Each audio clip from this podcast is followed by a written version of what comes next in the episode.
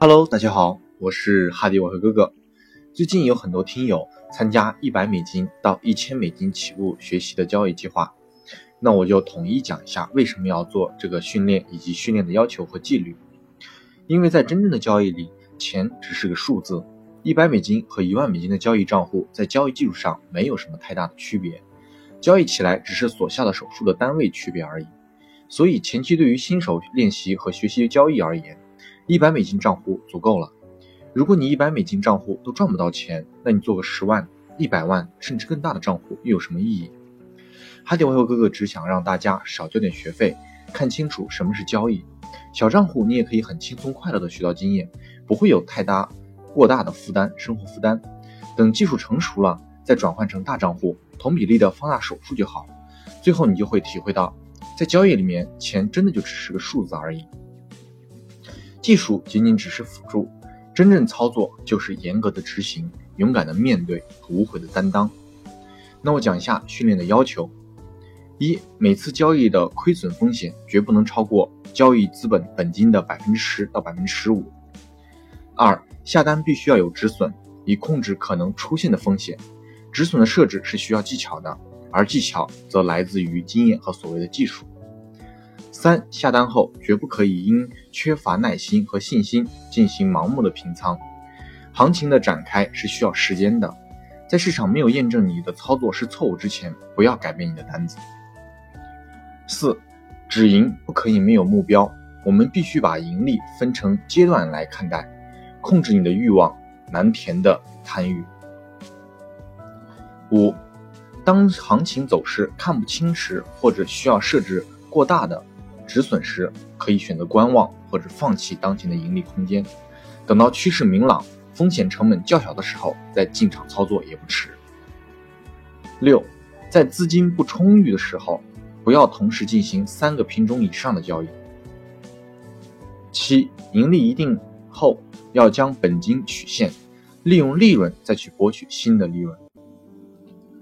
八，交易前期产生了亏损之后，不可以随意平仓。可用止损作为保障，平静的等待打止损，证明此此笔交易的错误，或是走势改变，向我们期望的方向前行。九，切勿为了蝇头小利而随便下单，你的心有多大，你的能力才可能有多大。十，亏损绝不可以追加或者死守，就是成本进行平均化，就是补仓，套了就斩仓，没必要补仓一说。因为当第一笔交易亏损的时候，说明你对趋势或者是交易的时机判断是错误的，继续加码只能扩大你的风险，还可能遭致更大的损失。因为一旦出现亏损，那么接下来的交易决定就很难做到客观，让交易扩大就是交易员犯下最严重的错误。十一，不要一味的追求胜率，我们要更注重的是结果。输小赢大才是交易的核心。十二，下单后不可以随便取消止盈或者止损，一直跟随你的交易生涯的就是一个风险控制的过程，尊重风险，认真对待风险。十三，最佳判断的操作就是按市场的变化进行交易，市场变了，你就得因时而势的改变，尽量做出最佳的判断。如果错了，再接着再做出最佳的判断。十四，每一笔单都是独立的，就算加仓也是当下最佳判断后所产生的一笔新策略而已，不能跟上一笔单混相混淆，要有独立的止盈和止损策略。十五，出错时应立即平仓，切忌锁仓操作。出错，比如假突破，发现错误了立即平仓出场。出错时拒不认错。不但会造成更大的损失，而且还会导致错过一次正确的下单的机会。十六，不可以感性的下单，每次交易都必须经过周密的计划。所谓谋定而后动，待理由充分且条件具备后，方可进行操作。十七，切莫预测市场的顶和底，一切皆由市场来自行解决。十八，不可以轻信他人的意见。你能接触的人都是常人。十九，有时交易会连续出错，不要急于怀疑和改变系统，放长远来看，这次连续错误的走势是否是高概率事件？如果不是，那就等待这段行情过后，请继续执行你的交易。二十，出错时认真的查阅以上条列或扩充新的条列，并能以此为戒，那么你的交易技巧会随着你的交易心得不断的打开崭新的境界。在交易之余，要多感受生活，因为生活中很多智慧都可以帮助我们更好的理解交易，做好交易。真的不妨可以试探一下，体会一下。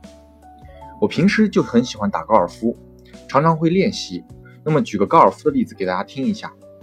在高尔夫的世界里，职业球手和业余球手的区别，并不在于业余球手打得不打不出好球，而在于打出一个好球可能伴随着几个坏球，比如打偏了、掉到水里了，或者是干脆球丢了。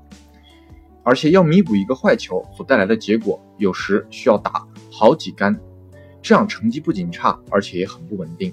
相比之下，职业球手的发挥要稳定的多，因为他们更注重的是稳定的稳定性。职业球手能很好的控制自己的情绪，不会因为打打了一个坏球就认为会输掉整场比赛，也不会因为打出了一个好球而洋洋得意。而业余球手打坏一个球，则会怨天尤人、摔杆子、愤怒不已，然后接连几个球都打不好。而打出一个好球呢，就会得意忘形，接下来可能会放松，并且失去自己领先的优势。其实，真的要想打好球，不仅要多练习，练出打好球的能力，而且要按照姿势、动作、规范标准去打球。而这基础的标准上，要不断的精进，加强各方面的能力，进而提高最后的成绩。那么，回归到交易上，优秀的交易员和业余的交易员的区别，差不多也是如此。一好的交易员对于回报率的期望更加理性，也普遍于低于业余交易员。业余交易者一夜暴富的想法占大多数，而好的交易员则相对相信复利的力量。拉长时间来看，一直保持平均稳定收益的交易业绩，就是一名优秀交易员了。对于优秀的交易员来讲，由于预期回报率的低降低。其决策可以更加轻松和从容的理理性的判断考虑风险，而对于业余交易者来说，往往只关注预期的回报率有多高，而不在乎风险有多大。二，好的交易员从来不以抓某个特殊行情为投资目标，业余交易者的注意力都在那些极端的大行情上，常在市场上会听到那些。所谓大神今年又抓到三倍、五倍、十倍，甚至等等等更多的好的高利润的走势。但是如果翻开大神最后的业绩表来看，发现表现也确实还是只是平平。这里面的原因在于，抓住这些走势的人往往是高度风险的爱好者，所以才能发掘极端的行情，并且从头拿到尾。这是致命的缺点，因为无法做到风险和收益率平衡。导致过多的承担了风险，那么一次失误，结果就足以把之前所有的努力全部付之东流了。三，好的交易员只在自己擅长的领域交易，而业余的交易者则涉猎广泛，盲目下注。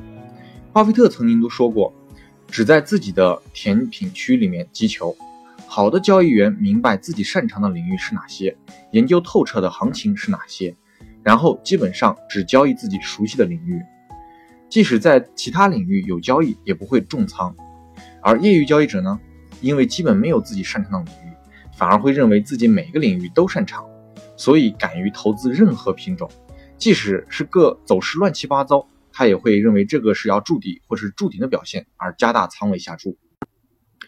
四，好的交易员重视阅读和学习，业余交易者忙于打探消息。好的交易员的阅读量往往是惊人的，投资大师们也都会保持每天阅读的好习惯，而且阅读并不仅限于投资领域，涉及到的社会各个层面。交易所涉及的是整个世界的社会缩影，一个国家、一个公司、一个行业背后都是有鲜活的生命，有其时代发展的脉络和烙印，而业余交易者往往往往连公开的信社会信息都来不及阅读。对政策也不堪了解，反而醉心于打探各种消息、赌各种政策。以上所说这么多，也就是在提醒我，也是提醒我自己，时刻保持谦卑、努力学习的心态，希望我们大家都能简单快乐的做交易，做一名真正优秀的交易投资者。好，谢谢大家，我是哈迪外汇哥哥。那么这期的内容就分享到这里，那我们我们下期再见喽。